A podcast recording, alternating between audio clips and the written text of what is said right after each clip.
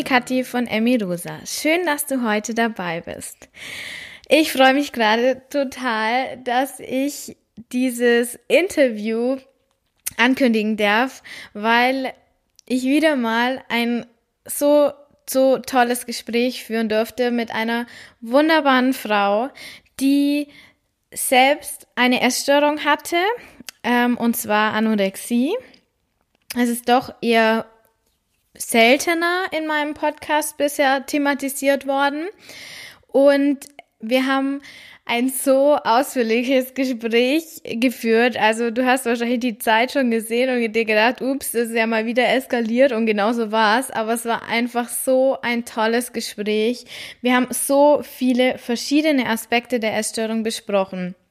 Auch ganz wertvoll für Frauen, die sagen, sie kommen eher aus der Richtung wenig essen, nicht essen können oder eben ähm, ganz wenig essen und dann überessen. Und ich sag mal kurz, worum es gegangen ist, dass du einschätzen kannst, ob das Themen sind, die jetzt für dich gerade dran sind. Aber ich bin mir eigentlich ziemlich sicher, dass jede da draußen irgendwie was mitnehmen kann.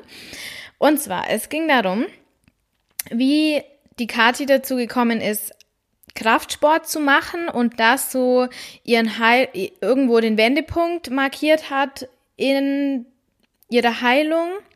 Dann, wie aber auch sie ähm, das sieht, dass die eine Suchtverlagerung dann stattfindet, wenn man von einer Essstörung oder Magersucht in den Kraftsport eben einsteigt. Dann haben wir über Body Positivity versus Body Neutrality, dieses neue Trendwort gesprochen, wie wir das beide sehen, was das auch alles mit der Ablehnung des Bauchs zu tun hat, wie fatal das eigentlich ist, wenn Frauen ihren Bauch ablehnen, auch in Bezug auf die Schwangerschaft, was wir denken, wann man denn angekommen ist und ob es das überhaupt gibt. Dann, welche Rolle das Gewicht überhaupt spielt, auch in Bezug auf den Heilungsweg und ja, wem du dich anvertrauen solltest oder wann es überhaupt nötig ist, sich jemand anzuvertrauen, welche Vorteile das bietet und noch ganz, ganz, ganz, ganz viel mehr. Also sei gespannt auf diese Folge. Ich freue mich über dein Feedback. Wenn du was zu der Folge sagen möchtest, dann freue ich mich mega, wenn du auf Instagram bei der Kati vorbeischaust, bei mir vorbeischaust. Alle Infos kommen am Schluss. Und ja, ich wünsche dir einfach ganz, ganz viel Spaß mit der Folge und ja, es geht jetzt auch los. Kathi, es ist so, so schön, dass du der Einladung gefolgt bist und heute hier im Emmy Rosa Podcast bist. Herzlich willkommen. Hallöchen. Ähm, ja, ja, ich freue mich auch sehr hier zu sein, ähm, nachdem es einmal leider nicht geklappt hat. Aber dann wird es heute dafür umso besser und ja, wir haben Zeit. Ja, das ist so schön und wir sind jetzt schon jetzt im Vorgespräch auf ein paar Themen gekommen, die wir unbedingt jetzt ansprechen wollen. Deswegen haben wir jetzt gesagt, okay, wir starten jetzt. Mhm. Ähm, und ja, gleich mal im Voraus, ich finde es so wunderbar, dass du bereit bist, dich heute zu öffnen, deine Geschichte und deine Erfahrung mit den anderen Frauen zu teilen. Also schon mal jetzt gleich ein großes, großes Danke dafür. Das ist meine Ehre. ja, oh, es ist echt so schön, dass es so Frauen wie du, äh, dass es so Frauen wie dich gibt, weil ich muss gleich mal zum Anfang sagen, ich kenne die äh, Katis, spricht man dich ja dann aus, gell? Du bist ja, ja aus dem Norden. Wie spricht man dich denn aus? Ja, Kathi. Also, ich muss mich da immer total konzentrieren, weil ich kann es fast nicht aussprechen. Jetzt sprech du mal Kathi aus. Kathi. Und wie fühlt sich das an? Kathi, Kathi. So, äh, anders, also ja. habe ich aber noch nie drüber nachgedacht, irgendwie so. Ja, es kommt mir auch jetzt gerade erst bei der Begrüßung. Oh, da muss ich drauf achten, wenn du aus Münster kommst. Nee, stimmt. Ja, also wir kennen uns nämlich über Instagram und über den äh, Podcast von der Kira. Da warst du nämlich schon einmal. Ja, genau. Einmal du hatte ich schon die Ehre, meine Geschichte zu erzählen, das stimmt. Ja, und ich fand es wirklich ein mega, mega cooles Interview. Und du hast, hast mich dann, glaube ich, mal angeschrieben und ich habe dir gesagt, boah, ich fand übrigens auch das voll cool, wo du bei der Kira warst. Und so haben wir zusammengefunden. Ja, genau. Ja. Wie das eben so ist, wenn man sich mitteilt, äh, entstehen die schönsten Freundschaften manchmal oder Bekanntschaften. Ja. Ja, das mit einen eben einfach zusammen. Ja. Und jetzt sind wir beide hier, um deine oder unsere Erfahrungen äh, nach draußen zu geben. Ja.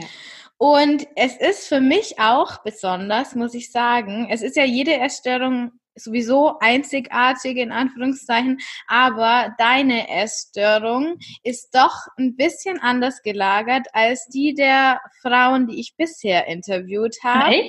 Mhm. Und ich bin gespannt, was du hm. so zu erzählen hast. Aber ich will jetzt nicht gleich schon vorgreifen, sondern äh, stell du dich jetzt als allererstes mal vor. Ja, okay, also ich bin die Kati. ähm, mein ganzer Name ist Katharina. Ähm, ja, ich wohne, ich komme aus dem äh, Münsterland, haben wir gerade schon besprochen. Ähm, bin Studentin, mache ein duales Studium im Fitnessstudio. Ähm, ja, ansonsten wohne ich nicht mehr zu Hause. Ich wohne mit meinem Freund zusammen in einer Wohnung. Und ja, das bin ich im Moment.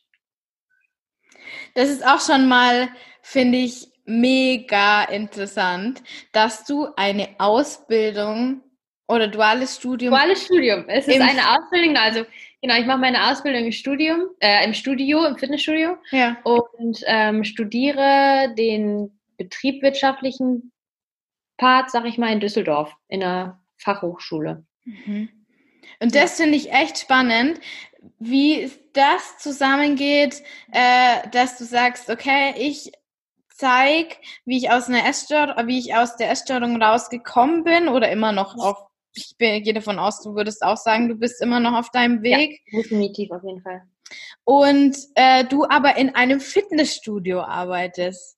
Ja, nee, das ist auch, also tatsächlich ähm, bin ich über, ich will jetzt, also über meine Essstörung dahin gekommen. Ähm, damals noch sehr unbewusst, aber mittlerweile, also dadurch, dass man sich doch viel mit sich selber auch beschäftigt und mit der Vergangenheit, ähm, ist es ziemlich klar geworden, dass ich hm, dadurch halt durch die Essstörung die Affinität zum Fitness erst bekommen habe. Also es war wirklich vorher gar nicht Thema. Ähm, und dadurch, dass ich dann halt ähm, so einen Heilungsweg, alles Mögliche da durchlaufen habe, ähm, bin ich dann auch wirklich erst zum Fitness gekommen. Und vorher habe ich nämlich, äh, wollte ich immer zur Polizei, also war eigentlich so nicht im Fitnessbereich, also bevor die Essstörung auch angefangen hat. Ähm, da war, hatte ich ganz andere Themen, ganz andere Pläne und war Fitness auch eigentlich nie so das, wo ich sagte, hm, da will ich jetzt unbedingt mal hin. Ich habe zwar immer Sport gemacht, ähm, aber kein Fitnesstraining. Das kam auch wirklich erst ähm, mit der Essstörung. Das ist aber, hätte ich jetzt nicht gedacht. Also, also ich habe ich hab Sport gemacht, klar, ich habe ziemlich viel Sport gemacht, also Fußball, Volleyball, Tennis habe ich ausprobiert, ähm, alles Mögliche. Leichtathletik habe ich auch sehr lange gemacht. Ähm, aber nie Fitnessstudio. Das ist jetzt, würde ich jetzt erst sagen, seit da drei, vier Jahren wirklich. Ja, dann erzähl mal. Wie ist das Ganze so gekommen, dass du sagen würdest, du bist auf deinem Heilungsweg zum Fitness gekommen? Ja, also ähm, das fing an, ähm, also meine Essstörung, sage ich jetzt mal, fing vor gut sieben Jahren an. Ähm, und dann hatte ich zwei Klinikaufenthalte, ähm, habe mich aber sehr, sehr, sehr wenig mit mir selber beschäftigt, also wirklich hauptsächlich immer nur mit dem Essen und äh, gar keine innere Arbeit, sondern immer, dass der Fokus lag wirklich tatsächlich nur auf dem, auf der Gewichtszunahme. Und dann bin ich vor vier Jahren das zweite Mal, wie gesagt, in eine Klinik gekommen. Und ähm, das war eine Klinik, die ähm, sehr auf Eigenverantwortung basierte. Und dadurch bin ich dann nach, ich glaube, drei Monaten oder so mit dem gleichen niedrigen Gewicht wieder raus, wie ich reingegangen bin. Und ähm, ja, dann habe ich gedacht, okay, es geht irgendwie hier alles nicht so ganz, wie ich das will. Und habe dann halt immer mehr gesehen, okay, Fitness, ähm, dass viele Leute dadurch ihre, ihre oder bis auch wieder zunehmen können. Und war für mich so erstmal dieser, dieser Punkt, dass ich verstanden habe, okay, wenn ich jetzt vielleicht ins Fitnessstudio gehe, dann ähm, kann ich auch zunehmen und dann kann ich meinen Körper so formen, wie ich das möchte und dann fällt mir das Essen auch wieder leichter und das war dann auch tatsächlich so.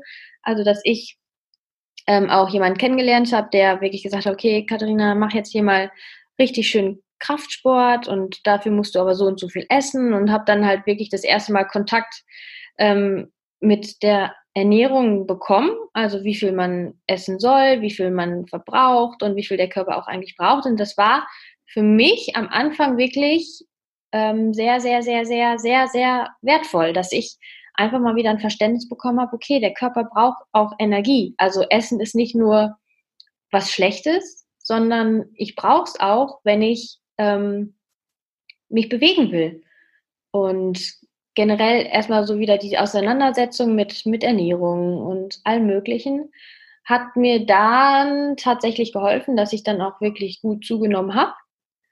Ähm, habe das immer intensiver gemacht, immer, immer mehr irgendwie auch, dass ich immer mehr Gewichte, der Fokus lag nur noch auf dem Training, wie oft gehe ich ins Training, ähm, was für verschiedene Trainingsformen mache ich, ähm, damit ich so und so aussehe, welche Übungen. Man hat sich halt wirklich nur noch damit beschäftigt, also den Fokus so, ich sag mal, woanders hingelenkt. Und das hat mir am Anfang sehr geholfen.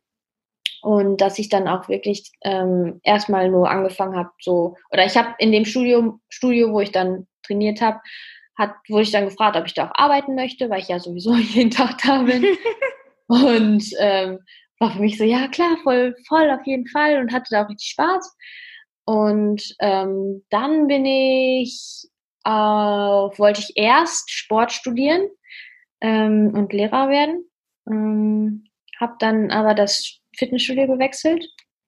Und da bin ich dann das erste Mal aufmerksam auf das duale Studium geworden und habe da halt einfach mein, mein, meine Passion, sagt man ja so schön drin gefunden, also dass ich wirklich da mich für begeistert habe und habe dann gesagt, ja, wieso, warum das nicht studieren, wenn du es sowieso total gerne machst? Und ähm, ja, so war das dann, dass ich dann angefangen habe zu studieren, auch in dem Betrieb, wo ich dann trainiert habe.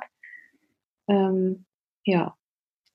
Also für dich war dann so diese Fokus, diese Fokusverschiebung von diesem Nichtessen auf dieses Essen als Grundlage für den Sport, den du machen möchtest, genau. so heilsam. Ja. Genau. Habe ich das also, richtig verstanden? Genau, also zu dem Zeitpunkt schon. Also mittlerweile blicke ich da hm, anders drauf, aber zu dem Zeitpunkt muss ich einfach jetzt auch sagen, das hat mir sehr, sehr, sehr geholfen, dass ich einfach mal wirklich mich dieses, das oder die, die, das Essen als Nahrungsmittel anders bewertet habe. Also das ist für mich wirklich was, oder ich wusste, okay, ich muss das jetzt essen und dann dadurch dem Essen einfach eine Bewertung gegeben habe von, ähm, von etwas positiver, positiverem. Und damals war es ja wirklich immer nur so, ich konnte einfach nichts mehr essen, weil für mich war Essen eine Qual, ein Zwang und ich wollte es einfach nicht, weil ich damit halt immer so mh, mm, was Negatives verbunden habe, dick werden und ähm, brauche ich nicht und will ich nicht und ist alles viel zu fettig und hat alles nur Kalorien und das macht mich dick und ähm, ja und durch, durch diese Verschiebungen erstmal zu verstehen, okay, mein Körper braucht es einfach, damit ich jetzt so und so viel Gewicht bewegen kann und dann auch zu merken, okay, mein Körper formt sich, sag ich mal, auch in eine Art, ähm, die, die mir gefällt. Mhm. Und ähm, ja, heute ist es halt so, dass ich das auch sehr, also dass es halt auch wieder in eine andere Richtung rutschen kann durch diesen Fitness, also dass man theoretisch die Magersucht in meinem Fall nur überlagert mit einer anderen Sucht, also in dem Sinne dann so eine Sportsucht, ähm, dass man dann wirklich dieses Verhältnis Essen zu Sport sehr in Abhängigkeit sieht und ähm, dann Sport macht, um zu essen oder isst um Sport. Also dass es dann auch da wieder ähm, ins Ungleichgewicht oder in, in eine Extreme laufen kann, die einen dann ja wieder in die nächste Sucht treiben können.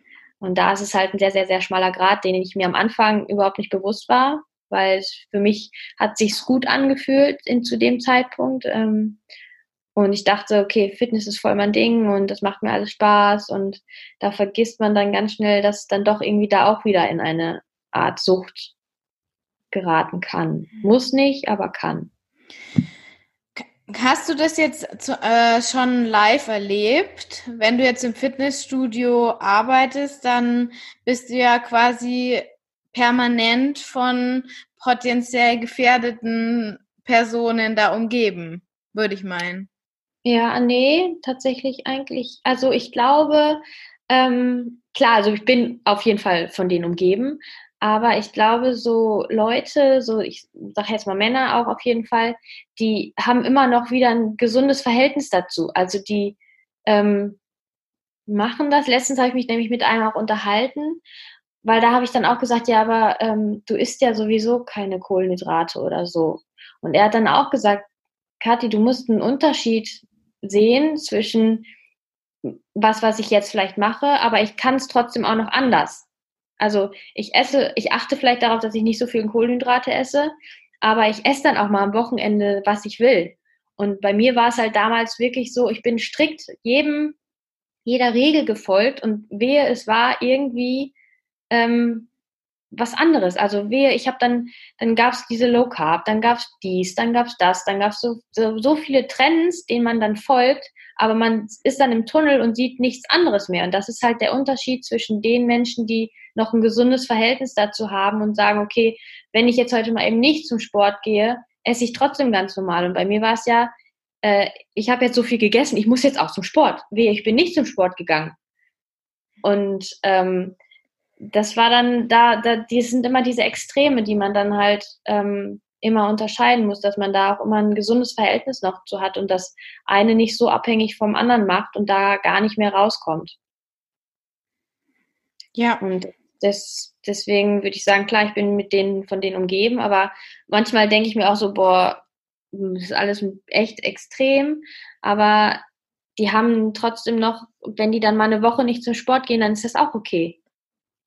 Und bei mir war es eben nicht mehr okay, wenn ich dann mal nicht zum Sport gegangen bin, weil ich dann komplett aus dem Muster war. Also dann, da habe ich dann halt einfach gemerkt, okay, ähm, ich kann nicht essen, ohne zum Sport zu gehen. Und da fällt einem dann doch wieder auf, okay, irgendwie ist, läuft dir gerade doch wieder was schief. Mhm. Würdest du denn jetzt heute sagen, du könntest nochmal ähm, naja, irgendwie sehr auf deine Ernährung achten, ohne dass du wieder in alte Muster rutschst? Mm. Also jetzt stellen wir uns mal vor, das wollen wir jetzt auf gar keinen Fall. Das ist nur jetzt. Ja, also unabhängig davon, ob ich es jetzt will oder nicht. Genau. Ähm, ich glaube nicht, ähm, denn ich denke, dass man wenn man vorher schon ein bisschen suchtgefährdet war, sehr schnell wieder in Extreme rutschen kann, um, weil man, also ich habe immer, wenn man Gewohnheiten wieder entwickelt, also man entwickelt ganz, ganz, ganz schnell wieder Gewohnheiten, dann hat man das halt einmal wieder gemacht. Ich merke das heutzutage immer noch, wenn ich ähm, ein Wochenende oder mal irgendwie ein Wochenende habe, wo ich irgendwie extrem wenig esse weil irgendwie ganz viel los ist oder ich dann mal ähm, äh, eine Mahlzeit irgendwie auslasse oder sonst irgendwas, weil ich keine Zeit habe, dann fällt es mir sehr, sehr, sehr schwer, da wieder reinzukommen, weil es einfach wieder eine Überwindung ist für mich in diesem, in dem Fall dann und man halt doch immer noch wieder darüber nachdenkt. Hm. So, und dann fängt das ganz schnell an, irgendwie so, ach, jetzt habe ich das vergessen, ist ja auch egal. Und dann vergisst man das irgendwie drei oder vier Tage. Und ähm, plötzlich merkt man, okay, wow, jetzt habe ich wieder einen anderen Maßstab, sag ich mal, von dem, was man dann vielleicht isst. Und dann ist das, was man vorher vielleicht mal gegessen hat, plötzlich wieder, kommt einem das voll viel vor. Und ähm, in einer, in, um in einer Essstörung oder aus einer Essstörung rauszukommen, ist es eben immer wieder sehr, sehr wichtig, diesen einen ersten Schritt zu machen, ähm, mehr zu essen, als man halt eigentlich sonst immer gemacht hat. Und deswegen denke ich, dass ich da sehr schnell wieder reinrutschen würde, ja. Hast du denn da so Tools für dich entwickelt für solche Situationen? Also wenn du jetzt zum Beispiel jetzt, wie du das äh, übers Wochenende dann wenig gegessen hast und dann merkst du, weil du ja bewusst dir dessen bewusst bist, sonst könntest du es ja nicht erzählen, dann merkst ja. du, okay, ähm, jetzt wird es hier wieder weniger. Was machst du dann konkret? Ähm, ich muss ehrlich sagen, dass ich dann anfange, mal wieder zu tracken, also im Handy mal so ein bisschen wieder einen Überblick zu bekommen, was ich esse, um da wieder bewusst mir dann auch mich dieser Angst ähm, zu stellen, sag ich mal, und die wirklich wahrzunehmen und sich darauf einzulassen, okay, ich bin jetzt in dem Bewusstsein, heute einfach mal wieder ein bisschen mehr zu essen und ähm, ziehe das dann auch einfach durch. Also es sind oft ähm, so zwei, drei Tage, die dann den, wo man weiß, okay, das wird jetzt echt schwer, aber ich stelle mir dann, ich stelle mir jetzt nicht einen Wecker, aber ich ähm, mache dann, nehme wirklich vor, okay, ich frühstücke und dann esse ich alle drei Stunden, sag ich mal, irgendwie was.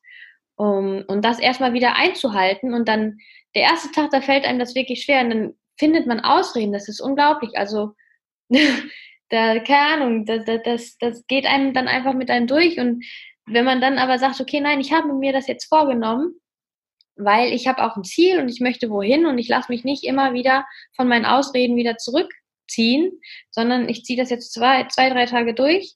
Und der vierte Tag ist dann wieder, plötzlich ist das, was mir schwer fiel, plötzlich normal geworden, weil irgendwann habe ich mich ja auch dazu entschieden, ähm, weniger zu essen und mich daran gewöhnt. Und genauso kann ich mich ja auch wieder dazu entscheiden, okay, ähm, ich esse jetzt einfach mal wieder mehr. Also es ist ja immer meine Wahl oder meine Entscheidung. Und ich bin ja immer der ähm, ausschlaggebende der, oder der Treiber für das, was ich, wie ich handle.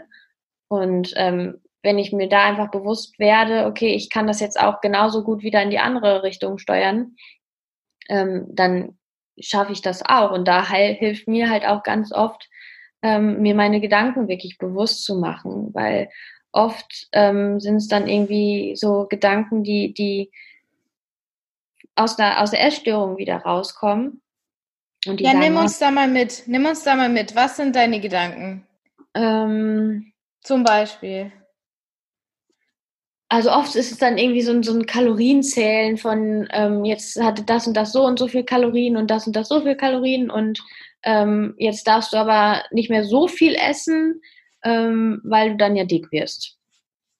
Und achte jetzt lieber oder jetzt ähm, geh lieber noch mal ein bisschen raus spazieren oder mach dies und das. Und ähm, da merke ich immer, dass das Gedanken, oft diese Gedanken, also in einer tiefen Essstörung sind einem die nicht bewusst. Also man hört die einfach und merkt irgendwie, ich kann nicht mehr essen und es fällt mir alles schwer. Und ähm, wenn ich mir die aber erstmal bewusst mache, was ich wirklich gerade alles denke, dann mache ich mir auch bewusst, okay, ich bin ich bin jetzt, ich bin ja nicht diese Gedanken, sondern ich denke diese Gedanken ja nur. Und ähm, mache mir dann auch einfach bewusst, dass ich mich nicht auf das Negative fokussiere, sondern wirklich darauf fokussiere, okay, dann habe ich jetzt vielleicht heute mal zu viel gegessen oder ähm, das, das hat mir geschmeckt oder ich möchte einfach jetzt, zum Beispiel gestern habe ich mich mit einer Freundin getroffen und wir haben, ich wusste, dass wir essen gehen und alles und ich habe gemerkt, dass ähm, nach dem Frühstück so alte Gedanken hochkamen, die einfach gesagt haben, oh, hättest du doch mal irgendwie das Frühstück weggelassen, weil du weißt ja, dass du heute Mittag essen gehst, außerhalb. Und diese Gedanken nehme ich dann einfach wahr und ähm, gehe da aber nicht rein. Also ich lasse mich dann nicht von diesen Gedanken so überrollen, dass ich dann auch wirklich ein schlechtes Gewissen habe.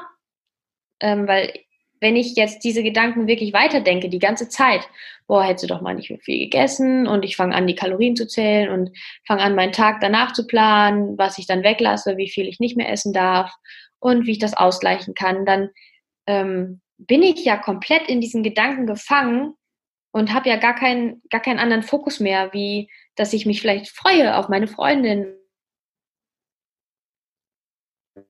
oder dass ich ähm, das Essen ja auch genieße, ähm, sonst irgendwas, sondern ich bin ja so in diesem Strudel von Gedanken gefangen und die glaube ich dann auch noch, ähm, dass ich gar kein, mein, meine Scheuklappen gar nicht mehr erweitern kann und an irgendwas anderes denken kann. Und da ist es halt so wichtig, dann wieder sich diese Gedanken einfach bewusst zu machen, dann auch nicht zu sagen, geht weg, geht weg, geht weg, sondern einfach zu sagen, okay, ähm, schön, dass ihr jetzt gerade alle da seid, aber ich brauche euch einfach nicht mehr. Ich möchte, ich, ich, ich, das bringt mir jetzt hier nichts mehr, dass ihr mich vor irgendwas beschützen wollt oder ähm, mir irgendwie mein, mein Leben jetzt hier vermiesen wollt, weil oft sind es halt wirklich diese, diese Gedanken, dass da immer Gefühle hinterstecken und die kommen oft so aus, aus dieser Essstörung einfach noch, dass man ähm, ein Problem mit seinem Körper hat, sag ich mal, und ähm, da einfach tiefer einzutauchen, zu fragen, sich Fragen zu stellen, was, wovor habe ich jetzt Angst oder was wollen mir die Gedanken sagen? Und dann auch einfach wirklich bewusst machen, okay, nein, ich denke jetzt diese Gedanken nicht weiter, sondern lege meinen Fokus halt auf die anderen Dinge, was die Situation für mich noch weiter beinhalten würde. Super schön. Ich glaube, wir sind gerade ganz woanders. Wo nee. Nein, wir sind da, wo wir sein sollen. Das okay, ja, das stimmt. Okay, ja, das stimmt. Äh, ja, aber das ist wirklich auch der allerwichtigste, aller, aller, allerwichtigste Schritt, ist erstmal zu checken, dass diese Gedanken nicht, ma, nicht man selber sind ja, und genau. dass man denen auch nicht zuhören oder zumindest zuhören schon, aber nicht folgen muss. ja, viele sagen dann, viele sagen dann auch immer so, ja, ich höre jetzt die Gedanken und jetzt, ich weiß, ich muss die, ich muss die einfach da sein lassen und dann muss ich die wegmachen. Und ich sage, nein, du darfst, das, das ist, wenn, also, wenn ich die wegmachen will, dann schicke ich denen ja auch wieder Energie. Also dann brauche ich ja, um gegen diese Gedanken, sag ich mal, anzukämpfen, kriegen die ja trotzdem wieder volle Aufmerksamkeit. Hm. Und da ist es halt dann wichtig zu sagen, okay, ihr seid jetzt da, was wollt ihr mir sagen? Ähm, und dann auch so das, was dahinter steht für mich, ähm, diese ganzen tieferen Ängste zu beleuchten, Licht drauf zu werfen, verstehen und dann einfach auch, nicht einfach, aber dann loslassen können und zu sagen, okay, ich, was wäre jetzt der nächst bessere Gedanke, den ich denken könnte? Also was könnte ich dann noch denken, wenn ich jetzt denke, okay, mh, hm, ähm, das fällt mir vielleicht heute schwer, äh, so das und das zu essen. Aber was wäre jetzt vielleicht ein Gedanke, den, den ich noch denken könnte, der mir förderlich ist, also der mir dienlich ist? Und das wäre ein Gedanke wie, oh ja, so ein Stück Kuchen, da hätte ich einfach mal wieder Lust drauf. Und dann auch nicht in diese Gedanken reinzugehen, ey, der Kuchen hat aber so und so viele Kalorien. Das kommt ja alles immer automatisch und es ist auch wichtig, dass man die dann wahrnimmt aber ähm, dass man da, wie gesagt, nicht einsteigt, sondern dann auch wirklich, für mich war es ganz, ganz viel am Anfang einfach machen. Also einfach dann wirklich in diesen Schmerz reinzugehen und ähm, die, den Moment zu genießen. Weil früher war es ja immer nur, waren immer nur diese Gedanken, ich kann das nicht, ich schaffe das nicht, ähm, zu viel Kalorien, ich werde dick und dann sind da auch nur diese Gedanken und dann würde ich das auch nicht machen.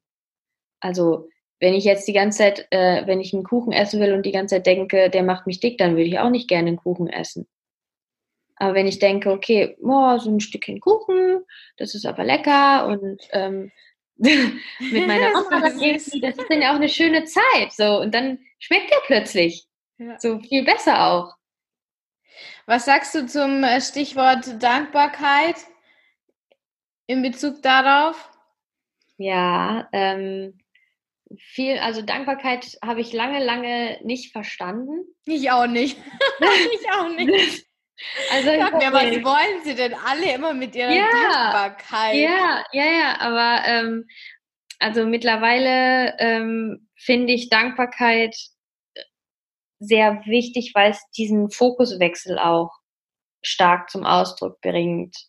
Ähm, also einfach mal zu verstehen, gerade so irgendwie vielleicht dankbar für den Körper oder ich habe, mein bestes Beispiel ist immer, ähm, wenn ich, ich gehe ja sehr viel auch an die Natur und viele sind halt immer gerade auch so, wenn die in diesem Sportsucht, sag ich mal, drinstecken oder so, sehen ja wirklich nur diese Bewegung als Muss, um irgendwie Kalorien zu verbrennen oder sonst irgendwas, aber sich mal wirklich bewusst zu machen, okay, danke, dass meine Beine mich hier tragen und mein Körper einfach, ohne dass ich ihm jetzt sagen soll, links Fuß rechts vor und Hand zum Mund und Hantelstange in Nacken. Also ich muss ja nichts machen und mein Körper macht es einfach.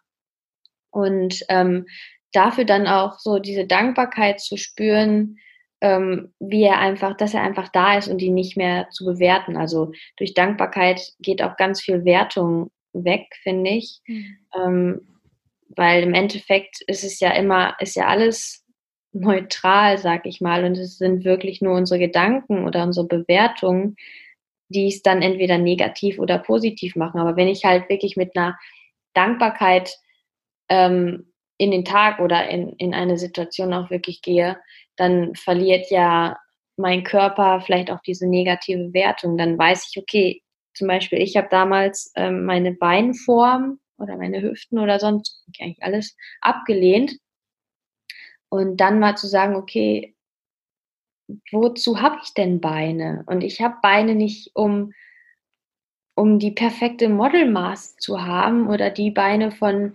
XY, den ich schon immer, ähm, die ich schon immer bewundere, sondern ich habe Beine, dass sie mich durch die Gegend tragen. Ohne meine Beine könnte ich nicht durch die Gegend laufen und Wälder angucken oder wandern gehen oder Fahrrad fahren. Und ähm, mein, oder viele Leute lehnen ja auch irgendwie den Bauch und die Hüfte immer alles ab, dass sie ja, dass alles, was sie essen, ja immer nur im Bauch dick wird. Und dann einfach mal zu sagen, ich bin aber jetzt mal dankbar, dass, ähm, mein, dass ich meinen Magen füllen kann. Dass, dass, dass mein Magen vielleicht sich auch freut, wenn da was zu essen reinkommt, weil seine Aufgabe ist, Essen zu verdauen. Und wenn ich ihm nichts gebe, dann hat der keine Aufgabe.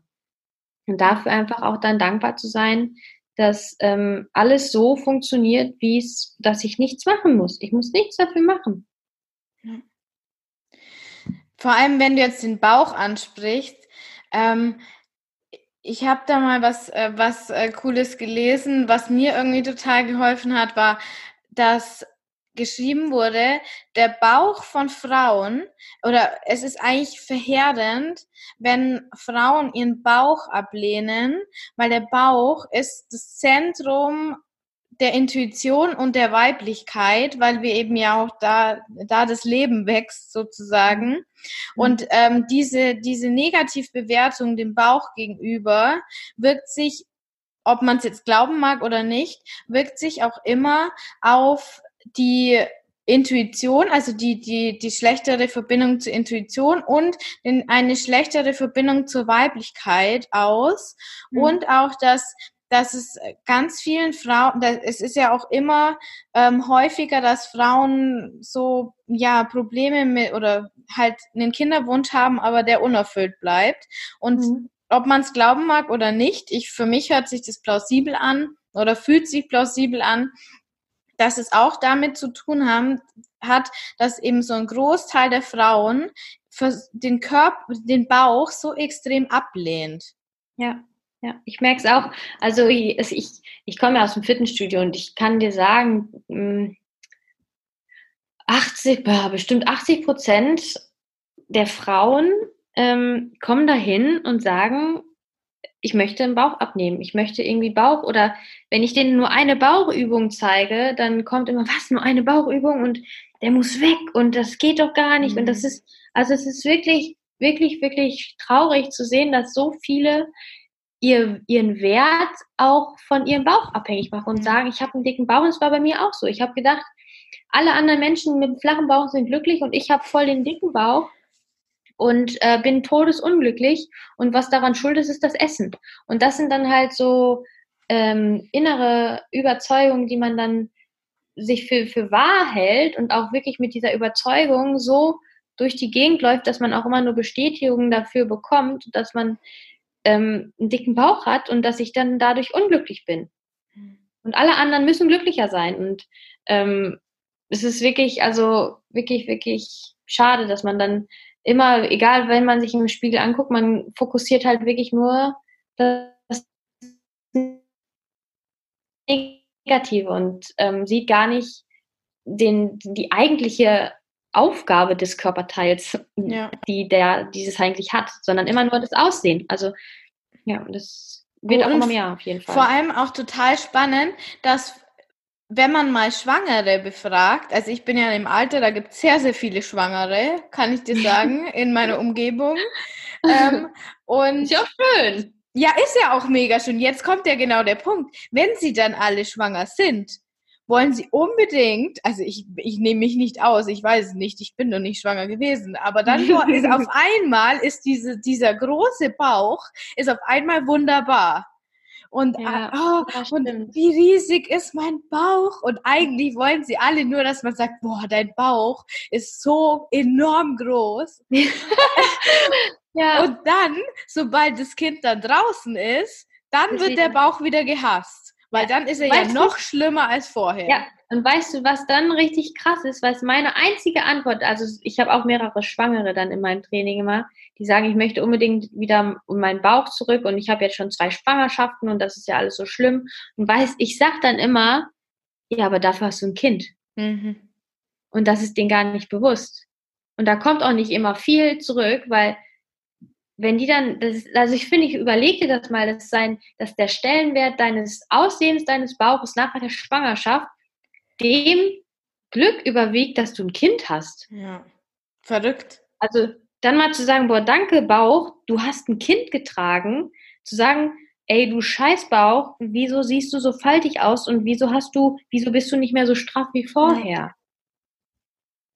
Und das mal zu überlegen, welchen Stellenwert wir eigentlich unserem Körper im Moment zuschreiben, was der alles sein soll irgendwie. Und ähm, ich kann es auch verstehen, dass das ähm, dann wirklich auch auf die Intuition ausschlägt, weil wir ja gar nicht mehr aus unserem Herzen handeln, sondern nur noch so handeln, damit unser Bauch bloß nicht dick wird. Hm. Und das ist ja das, was ich meinte. Weißt du, wenn ich ähm, so durch die Gegend laufe, dass ich, ähm, wenn ich einen Kuchen sehe, nur darauf daran denke, dass mein Bauch dann dick wird, dann wird mein Bauch auch dick, weil ich mhm. das glaube. Ja. Also äh, er wird vielleicht nicht dick, aber ich glaube, der Kuchen ist jetzt schuld, dass mein Bauch dick wird. Weil ich ja. nur daran denke. Und das ist das, was ich meine. Wenn meine innere Wahrnehmung halt die ist, dass Essen dick macht, dann kriege ich in der, im, im, in der Außenwelt auch die Bestätigung dafür, dass Essen dick macht. Ja. Und da erstmal dann wieder so diese, da kommen wir wieder auf die Dankbarkeit, zu sagen, okay, mein Körper hat so viel oder ist so viel mehr als nur Aussehen. Mein Körper, wie du sagst, der kriegt Kinder. Mein Körper trägt mich durch die Gegend. Mein Körper ähm, bringt mich an Orte, wo ich schöne Sonnenaufgänge oder Untergänge sehe. Und nicht, dass mein Körper da ist, um ein Sixpack zu haben, um den Booty des Monats zu bekommen oder in, in Kleidergröße S oder XS reinzupassen. Das, das, ja. Vor allem das Verrückte ist ja, ähm, du äh, warst bestimmt auch schon irgendwann mal in der Situation, dass du das Gewicht hattest, das du unbedingt haben wolltest die ganze Zeit. Und äh, wie geil war die Situation dann?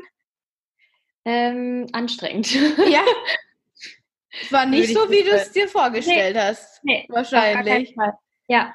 Und das ist auch ein sehr, sehr, sehr, sehr, sehr großes Thema bei mir, dass ich ähm, mm, oder das ist auch so ein Punkt, wo du, du eben auch gesagt hast, was ich mache, wenn ich mal wieder ein bisschen rückläufig werde oder zurückfalle, ähm, dass man sich ein Gefühl oder es kommt, also ich kann die, die eine Zahl auf der Waage haben, aber mich innerlich halt unwohl fühlen oder schlecht fühlen oder wie auch immer. Da bringt mir die Zahl auf der Waage ja nichts.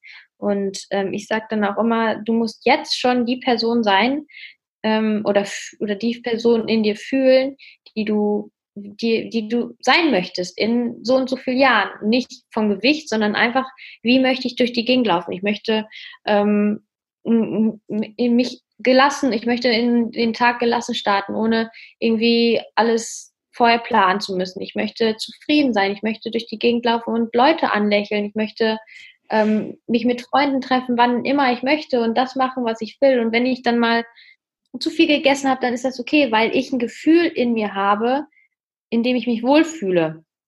Und die mein Gefühl nicht davon abhängig mache, wie viel ich gegessen habe, wie viel ich mich bewegt habe oder wie viel ich jetzt wiege oder ob ich jetzt noch was essen darf oder nicht, ob ich genug Sport gemacht habe oder nicht, dann ist das ja egal. Also dann wird das außen egal, weil ich mich im Innen wohlfühle. Ja. Und das ist ein sehr wichtiger Punkt. Und dann kann ich auch so viel wiegen, wie ich möchte. Dann kann ich auch ähm, ähm, viel mehr wiegen, als ich mir jemals vorgestellt habe, aber ich fühle mich wohl, weil ich halt mein Wohlbefinden nicht von dieser Zahl abhängig mache. Ja. Und das war ja auch so, als ich in die Magersucht reingerutscht bin, da dachte ich, boah, wenn ich dann endlich 50 Kilo wiege, dann bin ich der glücklichste Mensch der Welt. Und dann habe ich 50 Kilo gewogen und es war immer noch nicht genug. Ja, weil das und ja nicht der Punkt ist. Ja, genau. Weil das, das ist ja, das ist ja kein, das ist ja eigentlich gar nicht das Ziel. Sondern das Ziel ja. ist der Wunsch nach einem schöneren Leben, den du, den wir ja. mit einem Gewicht und einem Aussehen verbinden. Nur das ja, ist halt das dann. Wie bitte? Nee, ich, ich wollte, das hattest du ja auch in der letzten Podcast-Folge gesagt. Das ist ja theoretisch jeder, der in eine Essstörung reinrutscht, der hat eine Sehnsucht nach Liebe.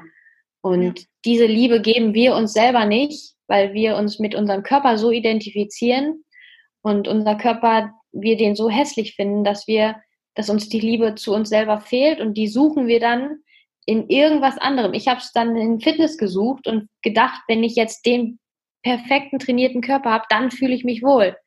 Und wenn, dann ist es oft so eine Wenn-Dann-Konstellation und theoretisch steckt da immer wirklich nur diese Sehnsucht nach Liebe hinter und die müssen wir uns halt selber geben. Ja. Sonst so. ist das halt immer wieder fliehen ins nächste. Da kommen wir jetzt, es ist halt wieder Top-Überleitung. Ich finde, ich lieb's immer, wenn meine Interviewgäste eigentlich meine, meine Überleitungen machen. Äh, hast du jetzt wieder mal perfekt geschafft. Äh, wir wollten, haben wir auf Insta schon ausgemacht, ein bestimmtes Thema ansprechen. Und ich würde sagen, das passt jetzt ganz gut. Nämlich äh, mhm. Body Positivity, du weißt, worum es geht, versus äh, yeah.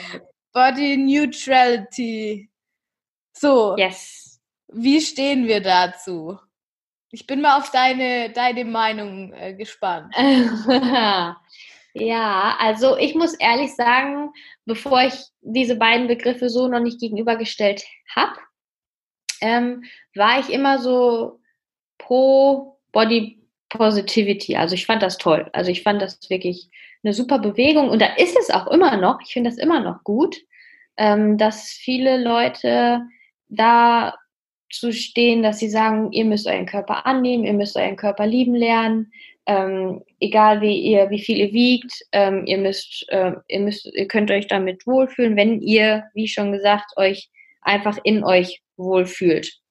Ähm, aber ich habe dann halt auch, wie gesagt, ähm, dieses Neutrality, mich da mal mit beschäftigt oder auch mal gedacht oder diesen Ansatz auch mal beleuchtet oder mal überlegt dazu. Und da ging es, geht es ja wirklich darum, zu sehen oder den Körper nicht nur als Aussehen zu bewerten, ähm, sondern halt mh, hm, das Aussehen nicht so hoch zu stellen, dass ich mich, egal wie ich aussehe, wohlfühlen muss, sondern dass ich mich ähm, nicht nur als Körper sehe, sondern halt als Mensch, als das, was ich bin. Und ähm, nicht sage, okay, ich liebe meinen Körper jetzt, weil wenn ich das tu nicht tue, dann kann ich ja auch nicht sagen, okay, Body Positivity. Yay! Äh, genau. Ähm, aber innerlich bin ich so, ich hasse meine Beine und äh, ja, okay, ich muss die jetzt akzeptieren, weil das ja Body Positivity ist und ähm, ich will das jetzt lernen. Aber trotzdem steht ja das Aussehen meiner Beine im Fokus, im Vordergrund. Und dieses Neutrality ist ja dann, dass ich einfach mein, mein, mein, mein ähm, authentisch sein über mein Aussehen ähm, runterstufe, sondern einfach sage, so wie ich bin, ich könnte mir jetzt auch eine Decke über mich werfen oder was weiß ich, so wie ich bin, so wie ich geboren bin, ähm, sehe ich gut aus und guck nicht in den Spiegel und sag, yo, 30 oder 40 Kilo, ich fühle mich wohl oder yo, 60 Kilo, ich bin gut, sondern zu sagen, ich brauche keinen Spiegel, um mir zu sagen, dass ich gut bin, sondern ich brauche ähm, Freunde irgendwie, Freunde, die mir, die mir zum Beispiel, ähm, es gibt nichts Schöneres, wenn dir jemand sagt, du strahlst so. Finde ich auch. Das geilste weißt du, wenn mir jemand sagt, du hast aber, ähm, du hast aber äh, äh, eine schöne, oder was, was hatte ich letztens? Ja, genau, ich hatte eine neue, ich habe kurze Haare jetzt seit neuestem. Und es ist klar, es ist schön, wenn dir jemand sagt, boah, das steht dir aber gut, das sieht gut aus, das, das ist schön, aber es gibt nichts Schöneres, wenn dir jemand sagt, boah, Kathi, du bist aber heute gut gelaunt, du strahlst aber heute. Mhm. Dann ist das, das, das bist dann du. Ja. Und ich bin ja nicht irgendwie schön, weil ich jetzt eine neue Frisur habe, sondern ich bin schön, weil ich, ich kann auch eine Glatze haben, da hätte ich keine Haare. und ich wäre trotzdem schön. Und da kann man mir ja nicht mehr sagen, du hast aber schöne Haare, das, das sieht gut aus. Ja, oder mhm. Klamotten oder sowas. Das ja, finde ich genau. auch so. Genau. Es ist schön, wenn man, also ich finde es ein schönes Kompliment, wenn man sagt, du hast einen coolen Style. Voll. Weil das Aber ist sagt schon, ja nichts über mich aus. Genau, das ist schon schön, weil irgendwo drückt man sich ja doch durch die Kleidung aus. Ja, ja mm, definitiv. Oder wenn, oder wenn jemand was über meine Tattoos sagt oder so, dann finde ich das auch ganz schön eigentlich, äh, ja. weil ich das Gefühl habe, ich, ich bringe damit was zum Ausdruck. Ja. Ähm, aber es ist irgendwie doch immer noch so, das ist was von außen, was im Zweifelsfall ja noch jemand anderes für mich gemacht hat, wie jetzt die Frisur oder der Tätowierer ja, oder genau. das ist für mich jetzt, es ist kein wirklich ernst zu nehmendes Kompliment. Aber wenn, wenn jemand sagt, ähm, irgendwie, dass, dass ich immer, dass ich ein Sonnenschein bin oder so. Ja, das genau, ist ein richtig genau. schönes Kompliment. Vor allem, was mir darüber auch, was mir da auch klar geworden ist, dass wir uns über was identifizieren, was vergänglich ist. Also, was bin ich denn, wenn ich alt werde? Weißt du, wenn ich mich jetzt schön finde, so wie ich jetzt bin, was ist denn dann in fünf, ja, fünf Jahren? Da sehe ich nicht mehr so aus, wie ich jetzt heute aussehe. Und da muss ich auch mich schön finden. Aber dann ist nicht mehr das, was jetzt schön ist, schön, sondern was anderes schön. Und ähm, also wieso soll ich mein, mein, mein Gefühl von etwas abhängig machen, was vergänglich ist?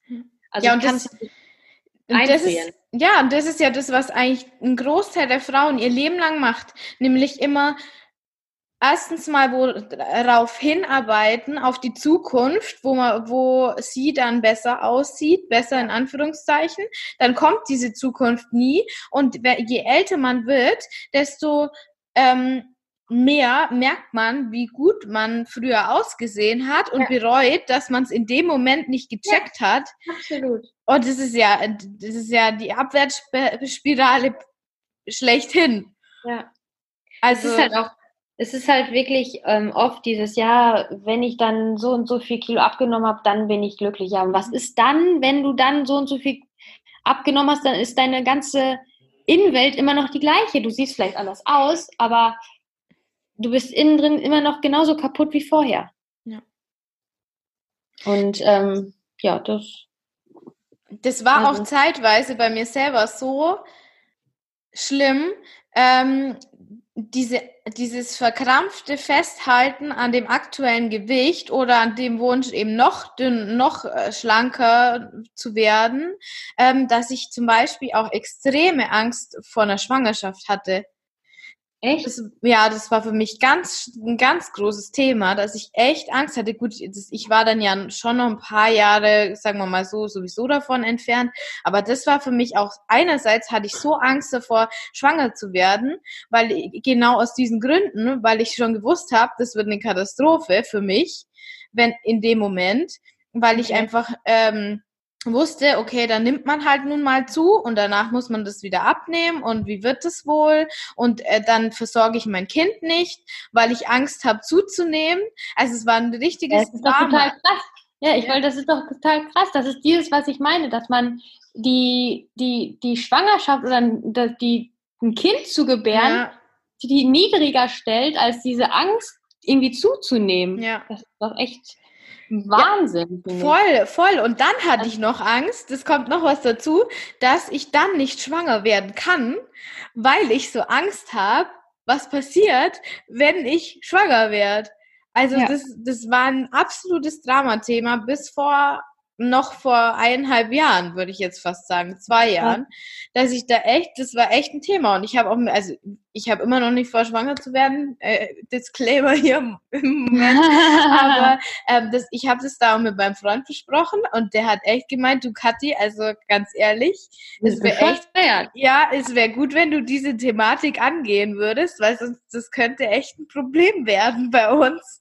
Ja. Und ähm, jetzt ist es zum Glück nicht mehr so. Also ich habe schon Respekt und ich bin gespannt, wie sich das dann irgendwann mal auswirkt. Hm, aber es ist auf jeden Fall, also als Message jetzt an die Hörerinnen, die das verstehen können, ich weiß, es gibt welche, äh, dass sich das echt ändern kann. Jetzt ist ja. so, ich freue mich dann drauf und es wird, glaube ich, richtig äh, mega, mega spannende Zeit und so. Und ich bin einfach in dem Vertrauen, dass ich dann danach oder einfach auch die ganze Zeit, wenn ich bewusst bin, das unter Kontrolle in Anführungszeichen habe ja, und eben. auch bei mir bleiben kann. Ich wollte gerade sagen, also man, das ist ja ganz oft so, dass man wirklich in diesen Situationen sich nur auf das fokussiert, was könnte alles passieren, mhm. anstatt dann auch mal zu denken, okay, ich habe es in der Hand. Ja. Also genauso gut wie ich jetzt ähm, oder für mich, für mich war es auch oft so, okay, Kathi, du weißt ganz genau, wie man abnimmt. Also selbst wenn diese Angst, also diese Angst, ich werde dick und es wird alles so schlimm oder sonst irgendwas, dann ist es ja nicht so, dass es nicht mehr rückgängig machbar mhm. ist. Also das vergisst man ja ganz oft, dass, dass man ja auch das alles, also man hat sein Leben ja selber immer in der Hand. Ich bin ja kein Opfer meines Lebens, sondern ich bin ja Schöpfer meines Lebens. Und genauso wie ich in die eine Richtung was machen kann, kann ich genauso gut mit meiner Kraft wieder in die andere Richtung was verändern. Also ich kann ja alles machen. Also ja es steht mir ja alles offen. Ich kann ja, ähm, ja. Ja, ich, ich, bin total bei dir. Das ist, das, aber diese, in diese Schöpferhaltung muss man ja erstmal kommen. Ja, ja. Und solange man noch un, im Unbewussten ist und Opfer auch seiner Gedanken ist, ja. hat man ja auch selber nicht das Gefühl, dass es so ist. Ja, nee, absolut. Da ist das mehr so ein Fremd, fremdbestimmt sein. Also genau. Also wenn man halt sich seiner Gedanken nicht bewusst ist, dann ist das ja so ein absolutes, ich, ich will, aber ich kann nicht. Mhm. Und das ist, finde ich, auch so das Schlimmste so in dieser unbewussten Zeit oder am Anfang der Magersucht oder allen Essstörungen, glaube ich, wenn man so viele Handlungen hat, die man ausübt, die man nicht machen will, aber man denkt, ich kann nicht anders. Und das ist ja nur, wenn man sich seiner Gedanken nicht bewusst ist. Ja. Also wenn ich nicht weiß, was ich denke, dann, weil es ist ja immer, alles fängt ja mit ähm, meinen Ge Gedanken an. Durch meine Gedanken bekomme ich Gefühle, durch Gefühle, die ich habe, habe ich Handlungen, Entscheidungen, Gewohnheiten. Also es fängt ja alles wirklich bei meinen Gedanken an. Und je nachdem, aus welcher Quelle, sage ich hier mal, meine Gedanken kommen. Also ob sie jetzt gegen mich sind, also aus dem Mangel heraus oder aus der Fülle, aus der Liebe heraus mir gegenüber, ähm, resultieren ja meine Handlungen und meine Erfahrungen wiederum. Und ja. das ist halt so der Beginn eines Kreises, in dem ich mich entweder gut bewege oder positiv bewege oder gegen mich arbeite, sag ich mal, fremdbestimmt bin als Opfer oder halt Schöpfer meines Lebens bin und sag, ähm, ich, ich bestimme hier, wo es lang geht. Und nicht mehr mein Ego oder mein Verstand oder sonst irgendwas, sondern ich übernehme jetzt hier meine, die Verantwortung und wenn ich in die eine Richtung kann, kann ich auch in die andere Richtung. Und ich höre dann meine Gedanken, also es ist für mich auch immer so ein, so wie so, ein Wellengang, also ich bin mir dann die, der Gedanken bewusst, aber ich steige da nicht ein. Ich lasse mich nicht von denen überrollen, sondern ich setze mich jetzt auf mein Surfbrett und nimm die Welle und ähm, komm, komm durch die Welle hindurch an viel schönere Orte und dann kommt die nächste Welle und ich habe Spaß und ich habe Freude und so kann halt der Heilungsweg dann auch Spaß machen, weil ich äh, immer wieder neue Superkräfte in mir entdecke, wo ich denke, wow, jetzt habe ich das schon wieder geschafft, indem ich nicht, indem ich die Welle genommen habe und nicht wieder geflohen bin in irgendwelche ähm, Verhaltensmuster, die mich meiner, meiner Ängste wieder weiter oder dass ich meinen Ängsten nicht nahe komme. Also es war bei mir ja so, dass ich dann das Fitness, den Fitness genommen habe, um die Angst vor dem Essen dem wieder nicht nahe zu kommen, weil dann habe ich ja gegessen, aber Fitness oder Sport gemacht, um nicht diese Angst zu haben, okay, jetzt, jetzt esse ich und ich nehme zu oder so, sondern es war ja wieder so ein Fliehen wieder nur ähm, vor meinen Ängsten, die ich habe. Also deswegen ist es ja oft, dass wenn ich dann was esse und nicht zum Sport gegangen bin, das war ja Katastrophe. Aber es ist man sich dessen nicht bewusst. Mhm. Oh, das mit dem Surfbrett finde ich mega, mega geiles Bild. Das ja, werde ich mir auf jeden Fall merken. Ja, nee, es ist immer schön, das stimmt. Mega cool. Hm. Und wenn du jetzt sagst, äh, du, sitzt, du merkst immer wieder deine eigenen Kräfte oder dass, dass du wächst an dieser Aufgabe, das tun wir mhm. ja eigentlich alle. Ähm, ja. Gibt es jetzt noch so Themen, wo du sagst, hey, also da bin ich heute echt immer noch dran? Hm. Was dir so spontan einfällt? Ja, so ein bisschen auf jeden Fall wieder auch so, so weg vom Fitness so ein bisschen, weil ich da wirklich für mich gemerkt habe, das war lange Zeit, was ich gerade schon angesprochen habe, angesprochen habe, so ein Fluchtmechanismus. Ähm, und da wirklich ähm, wieder mich selber so ein bisschen zu finden, was ich gerne mache und nicht, was ich machen muss, um wieder nur meinen Körper zu formen. Ähm, das, da bin ich im Moment sehr dran, weil ich da auch gemerkt habe, Fitness, das macht mir Spaß. Ähm, aber was ist denn mal, wenn ich es jetzt gar nicht mehr mache? Was kommt da jetzt auch dann in mir auf? Welche Ängste kommen da? Und da wird einem dann oft erstmal bewusst, ähm, welche Masken man wirklich getragen hat. Und das ist, ich wäre nie darauf gekommen, dass wirklich der Fitness dann, der Fitnesssport für mich wieder nur so eine ähm, neue, neues Pflaster für meine Wunde war, dass ich mir ins in mir drin meinen Körper immer noch nicht so annehme, wie er ist, sondern dass ich immer noch Sport machen muss, um wieder irgendwie ihn zu formen und ähm, das Essen wieder nur ausgleichen will oder so. Und dass ich da wirklich lerne, meinen Körper jetzt auch so anzunehmen, ähm, wie er auf die Welt gekommen ist. Und dass ich ihn nicht formen muss, dass ich nicht irgendwie viermal in der Woche zum Sport gehen muss um einen super Po zu bekommen, der bloß keine Zellulite bekommen darf oder dass ich irgendwie, wenn ich jetzt zunehme, am Bauch zunehme und mein Sixpack nicht mehr da ist. Und ähm, da so ein bisschen wieder ein, ja, das Leben einfach dann auch zu genießen und zu sagen, okay, wenn jetzt mal, wenn ich jetzt mal zu viel gegessen habe, dann ist das so, dann akzeptiere ich das. Oder ich trinke auch mal wieder Alkohol. Das war für mich sonst auch immer so, boah, bloß kein Alkohol. Und dann einfach mal ähm, Abende zu haben, wo ich Spaß habe und wo alles andere egal ist. Und da dann zu merken, ey, das ist das Leben.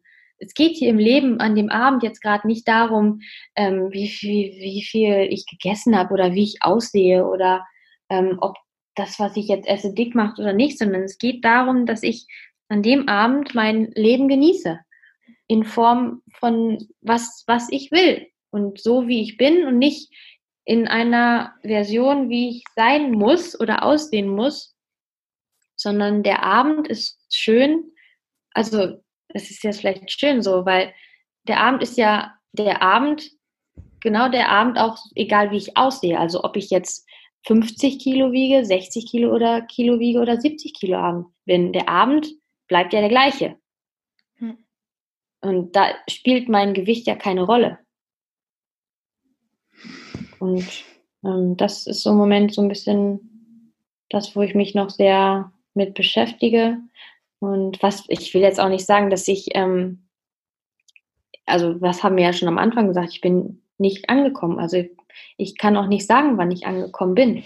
Also ich bin im Moment einfach nur, oder ich merke, wie schön das Leben ist, wenn man dem Leben einen Raum gibt, wo alles passieren darf, wie es sein soll und ich mich nicht mehr in irgendwas reinzwänge oder mich an irgendwas halten muss, um irgendwie mal eines Tages, an Tag X, der nie kommen wird, ein Mensch zu sein, ähm, von dem ich glaube, dass er glücklich ist, sondern einfach zu sagen, okay, Tag X ist heute und heute bin ich glücklich. Hm. Es ist auch, ähm, ich, habe da auch letztens, ich weiß leider immer nie, wo, wo ich diese Infos her habe, sonst würde ich sagen, weil manchmal werde ich dann gefragt, wo, wo, hast du das gelesen? Und dann denke ich, ja, ich weiß es nicht mehr. ähm, also da habe ich auch was richtig Cooles gehört. Und zwar, ähm, da ging es darum, äh, um diesen Gedanken, irgendwann angekommen zu sein und dann ist man quasi fertig. Ja. Aber da, wenn man so ein bisschen an diese äh, Seelenaufgaben und Seelentheorie glaubt, muss man mhm. ja nicht unbedingt, aber ähm, mir hat es immer, hat es sehr geholfen auf meinem Heilungsweg, einfach zu glauben, ähm, das ist halt jetzt meine Aufgabe, durch diese Zeit zu gehen. Das ist mhm. und und es ist jetzt meine Aufgabe, das mit anderen meinen Weg zu teilen. Mhm. Und wenn man an diese ganze Seelentheorie glaubt, dann äh, beinhaltet es ja auch, dass die Seele in, in dem Leben eine gewisse äh, gewissen Prozess durchschreitet. Und wenn dieser Prozess zu Ende wäre für diese Seele, dann wäre auch das Leben zu Ende. Ja. ja. Das heißt, solange ich lebe, kann ich nie ankommen, weil dann müsste ich sterben. Oh, wie schön, voll schön. Und das hat, dieser Gedanke hat mich so beruhigt, weil ich mir denke, ich muss nie ankommen, weil solange ich lebe, ist es ein Prozess. Und vor allem, woran machst du fest, dass du angekommen bist? Ja. Das ist Gibt ja auch wieder, nicht. weißt du, wenn ich sage eben, also woran will ich wirklich sagen, dass ich jetzt fertig bin? Hm. Also was für ein Mess, was für ein, fällt mir nichts ein. Ja, und was Weil kommt dann ja vor allem? Hä? Ja, und was wäre dann? Ja, also, eben, genau. Werde Warum dann kann das nicht jetzt schon sein? Warum muss das, ja. was ich mir wünsche, von irgendwas abhängig sein, was, was ich doch jetzt schon sein kann? Ja. Mit dem, was ich habe. Und ich habe alles. Ich habe meinen Körper. Ja. Mehr brauche ich nicht. Mein Herz schlägt. Ich lebe. Warum brauche ich dann ein Sixpack? Und da finde ich diese Body Neutrality Sache eigentlich auch, wie du sagst, eigentlich noch treffender. Weil der, weil wenn ich komplett alle Erwartungen an meinen Körper fallen lasse und sag, ich sehe den neutral. Ich muss da nicht jetzt äh, in den Himmel hochspringen, wenn ich meinen Bauch sehe, ja. sondern er ist einfach da und er ja. ist, wie er ist und er wird sich noch verdammt verändern in den nächsten ja, 60 Jahren. Und es ist vollkommen egal, weil es ich bewerte das absolut als neutralen Gegenstand, wo ich mir zum Beispiel bei, keine Ahnung, ähm, bei einem Baum denke ich mir auch nicht, äh, wenn ich da auf der Straße entlang laufe und die Blätter anschaue, hm, wäre aber schöner, wenn der Ast nicht so äh, nach links gehen würde. Ja. Eben. Aber da denke ich, schaue ich mir das Gesamt, den gesamten Baum an und wie die Blätter im Wind wehen und dann bin ich einfach glücklich, weil der grün ist und mache mir keine Gedanken was man da jetzt warum nicht einfach, könnte. Warum nicht einfach, ja, und warum nicht einfach mal denken, okay, mein Bauch, der verdaut. Ja.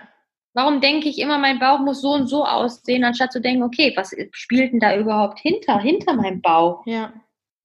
Ab. Ja, voll schön.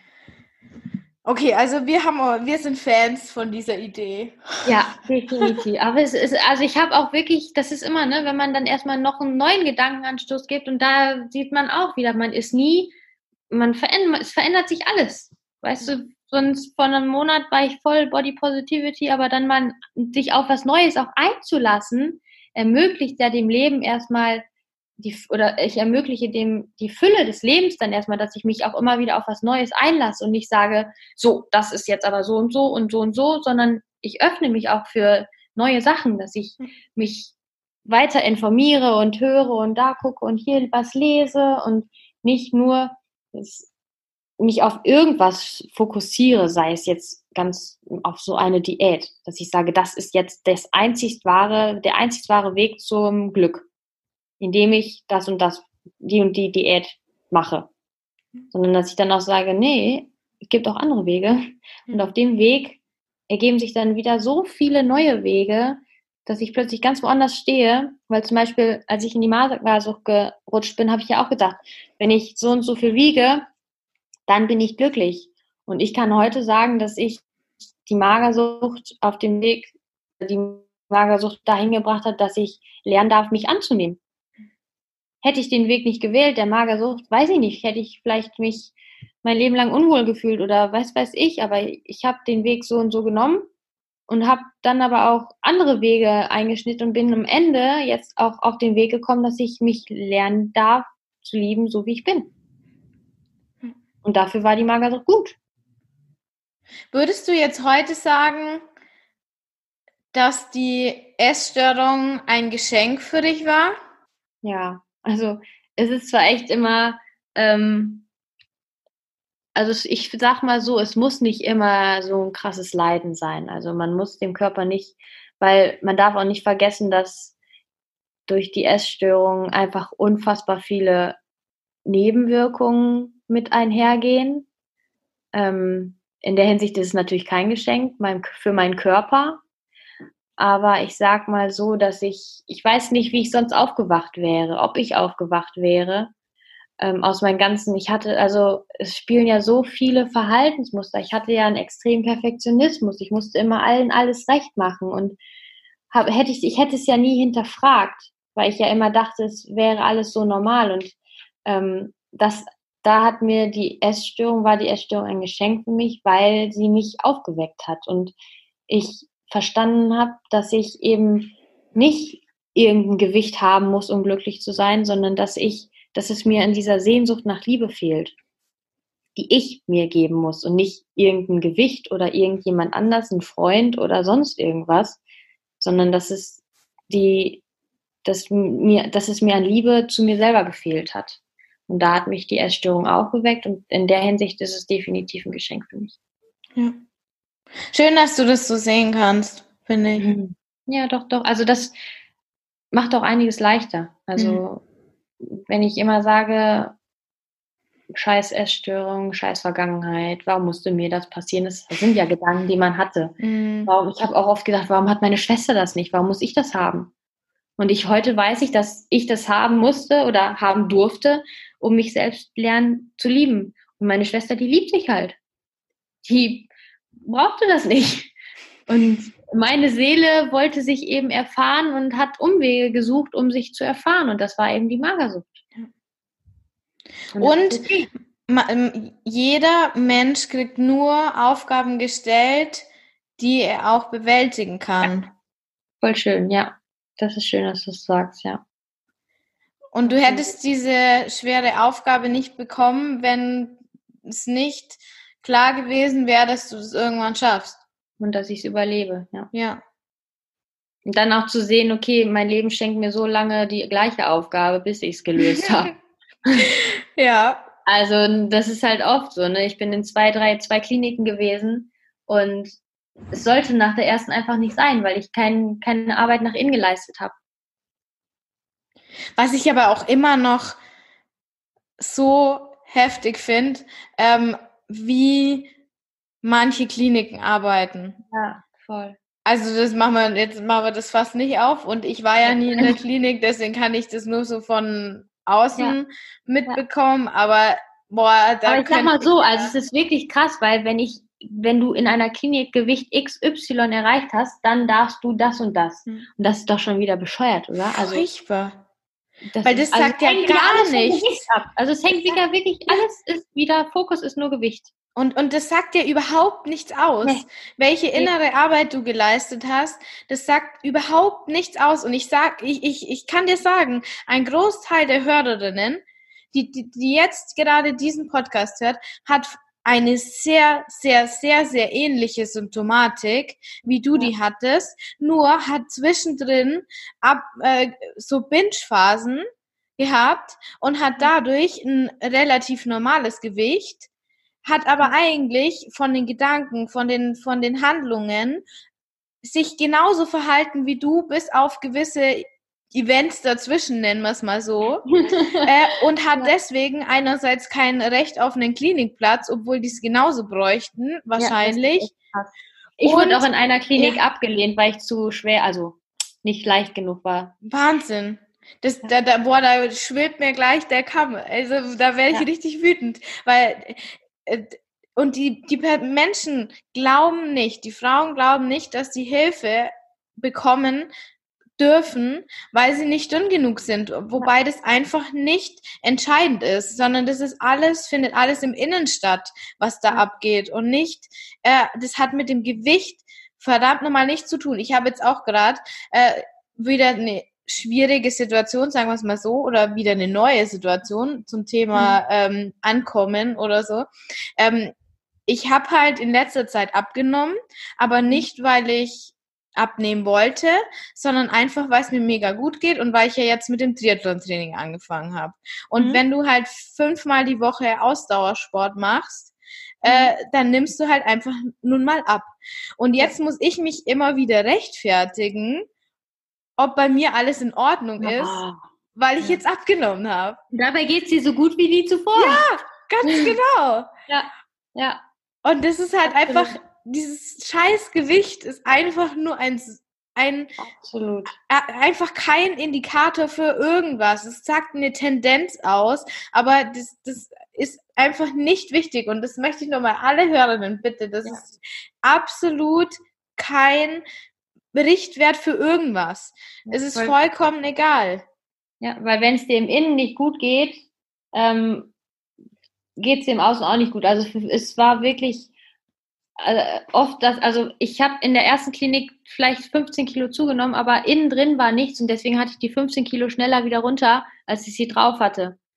Und viele sagen dann ja auch immer, oh, ich schaff's nicht zuzunehmen und bla bla bla. Und dann, weil es halt innen drin, du kannst auch nicht zunehmen, wenn dich innen drin die ganze Zeit irgendwas zurückhält. Oder wie bei dir jetzt, dann, dann wirst du wieder auf dein Äußeres reduziert. Und das will ich nicht. Das, das ist auch, finde ich, sollte noch viel, viel, viel, viel mehr thematisiert werden, gerade auch für Eltern. Weil meine Eltern halt auch, die sind auch immer noch so, wenn die jetzt, wenn ich denen jetzt sage, mir geht's total gut und wie nie zuvor, und dann kommt so ein Kommentar wie, ja, wie viel hast du denn zugenommen? Und wenn ich dann sage, ja, gar nichts, dann, dann ist das für die, okay, dann, wieso soll es dir dann besser gehen? Ne? Also ja. ich sage jetzt nicht gegen meine Eltern so, ne? Ja. Aber es, da können die auch nichts für, weil das ist für die, für die ist das halt der einzige Indikator, wenn du eine Essstörung hast. Okay, wie ist dein Gewicht? So und so. Okay. Aber das ist ein ganz gutes Thema. Das äh, wollen wir jetzt aber Wir sind schon wieder mal ordentlich ja. über der ja. Zeit, aber das ist ein wichtiges Thema, das ich ganz oft ähm, gefragt werde. Und zwar das Thema, wie bist du damit umgegangen oder gehst du immer noch damit um? Ähm, wem vertraust du dich an? Oder hast du dich anvertraut und wem nicht? Ja. Ja, es ist halt immer, ähm, also ich, ich weiß, also ich rede mit meinen Eltern da, um ehrlich zu sein, nicht wirklich drüber, weil ich weiß, dass, wie du es auch gerade schon gesagt hast, es oft so eine Rechtfertigung dahinter steckt.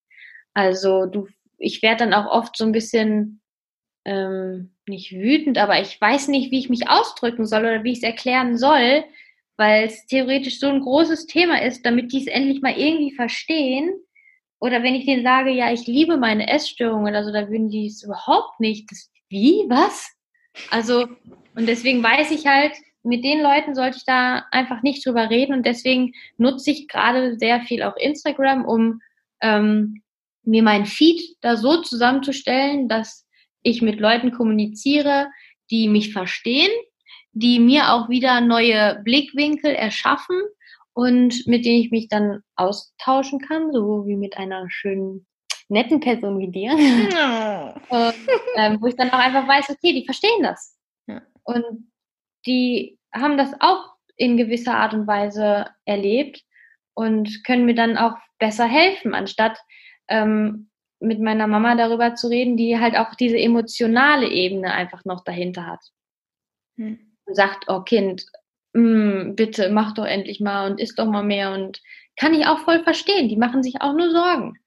Aber ähm, dass ich mich mehr Leuten anvertraue, die auf dem Gebiet ähm, selber Erfahrung gemacht haben.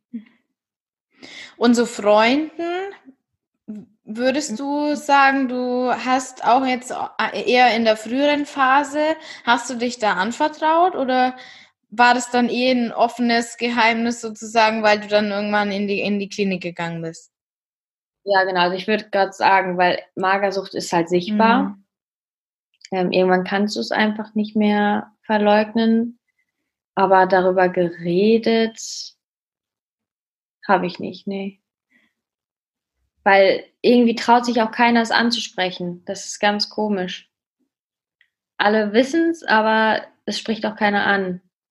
Und ich sag mal so, in, wenn du wirklich Anfang, am Anfang einer Magersucht oder Essstörung generell bist, dann bist du ja auch so voll im Fokus vielleicht und bist gar nicht offen für, ey, was ist denn los und hast du Probleme? Und ich meine, natürlich habe ich Probleme, guck mich an.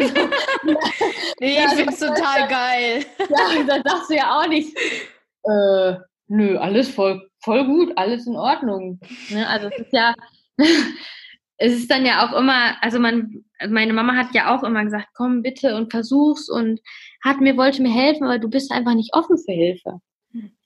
Und ähm, ja, deswegen, ich finde es wichtig, sehr, sehr, sehr, sehr wichtig, darüber zu reden. Ich habe es damals nicht gemacht, aber gerade heute merke ich einfach, wie wichtig es ist, sich auszutauschen, darüber zu reden, auch gerade was Gefühle und Gedanken angeht, weil wenn du es schon mal aussprichst oder ausschreibst, ist es schon mal raus.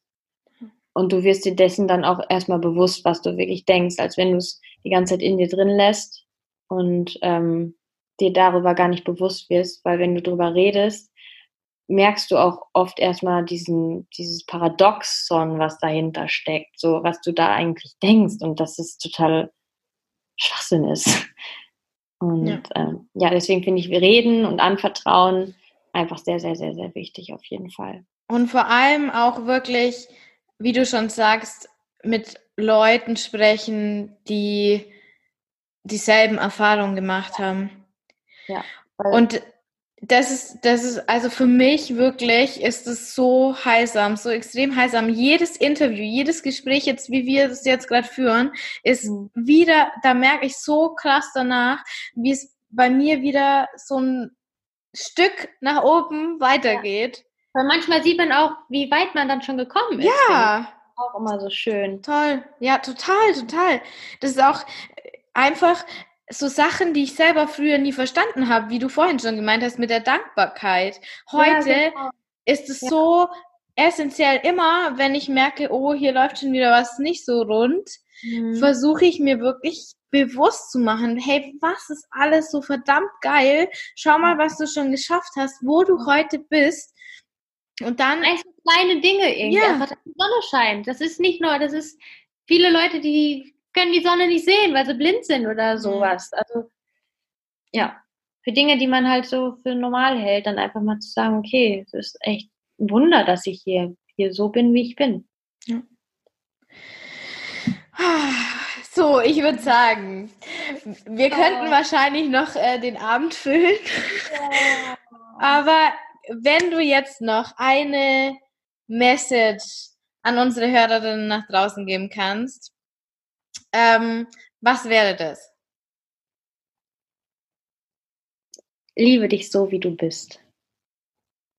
Und nicht abhängig von ähm, äußeren Bedingungen, den, von denen du glaubst, die du erfüllen musst ähm, oder sein musst, ähm, sondern einfach in deinem puren Sein, ähm, mit deinem Lachen, mit deiner Ausstrahlung und fang einfach wieder an zu leben, unabhängig von deinem Aussehen und mach dir einfach bewusst, dass jeder Tag ähm,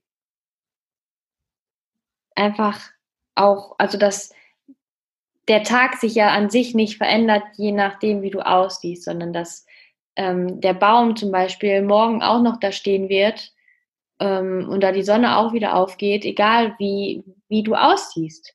Und dass dein Leben weitergeht, auch wenn du mal zu viel gegessen hast oder gerade mal eine schlechte Zeit hast, sondern dass auch das vorbeigeht und ähm, ja, dass du so viel mehr bist als nur dein Körper und deine Gedanken und dass noch so viel auf dich wartet, wenn du dich auf die Fülle des Lebens einlässt. Ja, das wär's. So schön. Ja. Kathi, es war mir eine Freude mit dir. Ja. Es war so schön. Ja, wirklich. Wir sind beide ganz äh, dankbar und glücklich jetzt. Beseelt. ja. ja. muss man sich austauschen. Deswegen finde ja. ich es unglaublich schön, was du für eine Arbeit leistest, weil ohne dich könnte ich ähm, nicht so viel über so tolle Sachen reden. Oh. So viele Leute erreichen und ermutigen und deswegen bin ich bin ich so dankbar, dass es solche Menschen wie dich gibt, die ihr Hobby oder ihre Zeit dafür aufbringen, ähm, die Leute nach draußen zu bringen und ähm, darüber zu reden. Vielen Dank. Vielen Dank, dass du so offen ähm, auch über diese ganzen Themen gesprochen hast. Das ist ja auch nicht immer so einfach, ja, sich da zu öffnen. Und ja, vielen, vielen Dank. Vielen, Dank. Also ich, ich sehe es als meine Seelenaufgabe. Wunderbar. Und solange du auf der Erde bist, hast du Zeit, dich weiterzuentwickeln. Mit deiner ja. Seelenaufgabe. Und wir kommen alle nie, wir sind alle nie angekommen. Ja. Ach, schön. So schön. Also Danke vielen, dir. vielen Dank. Ja. Und wir werden auf jeden Fall noch äh, viel zusammen machen. Ja. Ja. Sehr gerne. Das war das Interview mit der Kati und du hast tatsächlich eine Stunde 22 durchgehalten. Nicht schlecht. Ich hoffe, du konntest ganz viel für dich und deinen eigenen Weg mitnehmen. Wenn du jetzt mehr über die Kati erfahren möchtest und was sie so macht, dann schau unbedingt bei Instagram vorbei. Die hat einen richtig coolen Account und brennt auch wirklich, wie du wahrscheinlich jetzt gemerkt hast, dafür, andere Frauen auf ihrem persönlichen Weg zu unterstützen und am Beispiel von ihrem eigenen Weg zu zeigen, wie es gehen kann. Also, alle Infos findest du in den Show Notes. Und wenn dir die Folge oder mein Podcast gefällt, dann wäre es so, so, so, so, so schön, wenn du eine kurze Bewertung auf iTunes hinterlassen würdest und ein bisschen was vielleicht schreiben würdest, weil so können andere Frauen den Podcast finden und können Unterstützung für ihre Heilung finden, Ideen, Ansatzpunkte, wie sie vielleicht weiterkommen können. Und ja, wenn du möchtest, schreib mir gern auch auf Instagram. Ich antworte auf jede Nachricht ganz bestimmt. Und jetzt wünsche ich dir noch einen wunderschönen Tag. Genieß dein Leben, weil du weißt ja, du bist die Schöpferin deines Lebens. Deine Kathi von Emirosa.